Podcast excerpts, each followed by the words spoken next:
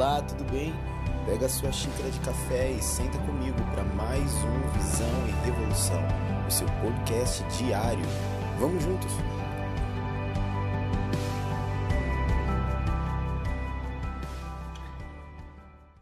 Olá, olá, muito bom dia. Vamos conversar? Eu quero te levar direto para João no capítulo 10, versículo 7. Então Jesus afirmou de novo: Digo a verdade, eu sou a porta das ovelhas. Versículo 9: Eu sou a porta. Quem entra por mim será salvo, entrará e sairá e encontrará pastagem. É lindo e poético quando nós entendemos Jesus apenas como um Robin Hood dos pobres, o Robin Hood dos gentios, que tira do judeu e coloca graça sobre nós e, e enfim, é maravilhoso.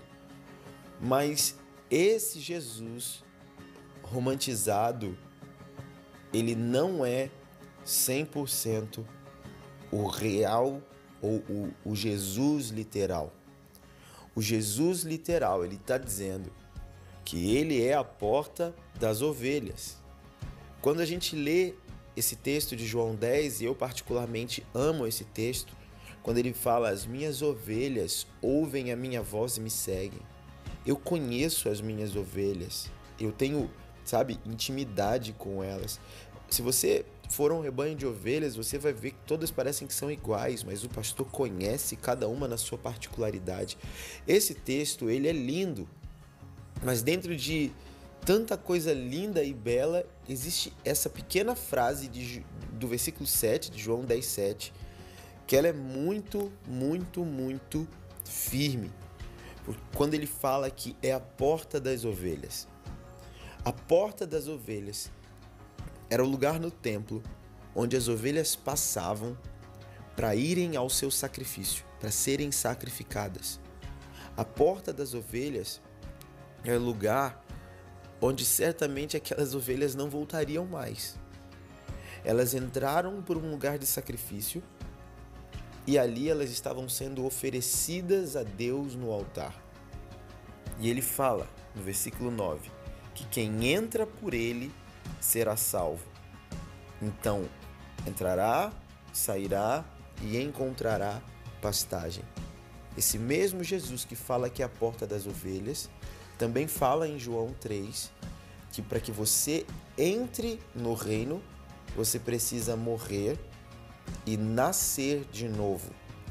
Você precisa nascer da água e nascer do Espírito. Esse mesmo Jesus que fala que é a porta das ovelhas, ele também fala que ele é a porta estreita, que leva para um caminho estreito. É muito complicado nós desfazermos uma imagem de que Deus é amor segundo o padrão de amor humano e caído.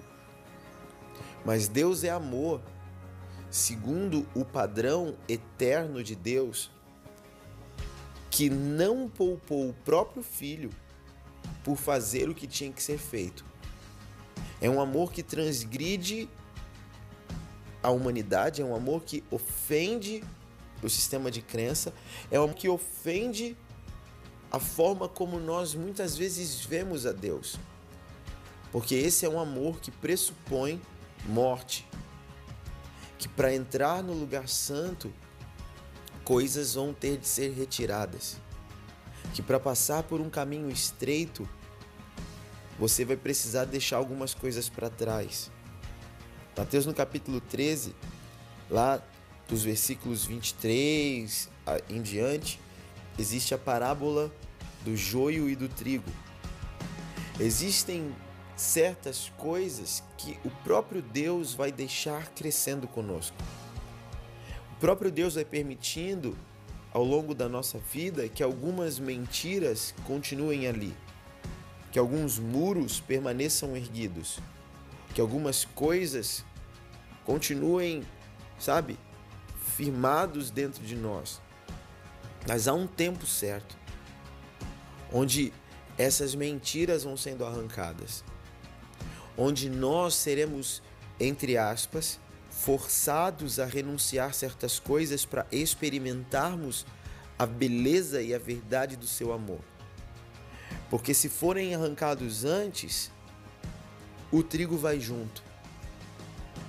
Se for tirar a mentira fora do, fora do tempo, toda a base se perde e aquilo que poderia ser um fruto vai embora. Mas quando a gente passa pela porta das ovelhas, então nós começamos a entrar no lugar do sacrifício. O lugar do sacrifício é o lugar da renúncia. Como ovelha muda, ele foi para ser oferecido. A porta da ovelha, ela diz que nós decidimos nos entregar, renunciar, abrir mão e deixar que ele assuma e deixar que ele venha sobre nós e dizer que nós encontramos nele a pastagem. Que o que eu me alimento agora é muito melhor e maior do que o que eu me alimentava antes. Que o alimento do reino, que é a vontade de Deus, João 4:34, João 4:34, é muito mais consistente do que o alimento da minha própria vontade ou das mentiras que estavam se retroalimentando em mim que ao mesmo tempo que eu as alimentava, elas também me alimentavam. Jesus não é romântico. A vida de Jesus fala de renúncia. A vida de Jesus em nós fala de renunciarmos para Ele. A vida de Jesus fala sobre Ele ser a porta das ovelhas. E quem passa por Ele não consegue mais ter a sua própria vida. Porque ele, como o colhedor, o ceifador, ele começa a retirar todas as mentiras. E assim como ele, em João 17, no versículo 3, foi se esvaziando da glória para vir para a terra, nós, ao passarmos por ele, nos enchemos de glória cada vez maior e avançamos de glória em glória, à semelhança do Filho, para que cheguemos no lugar onde Ele está. Então, entenda que os seus processos serão sim doloridos, porque coisas são tiradas. Mas essa leve e momentânea tribulação é para que se estabeleça um eterno peso de glória. Deus te abençoe. Uma boa, boa, boa semana. Fique com Deus.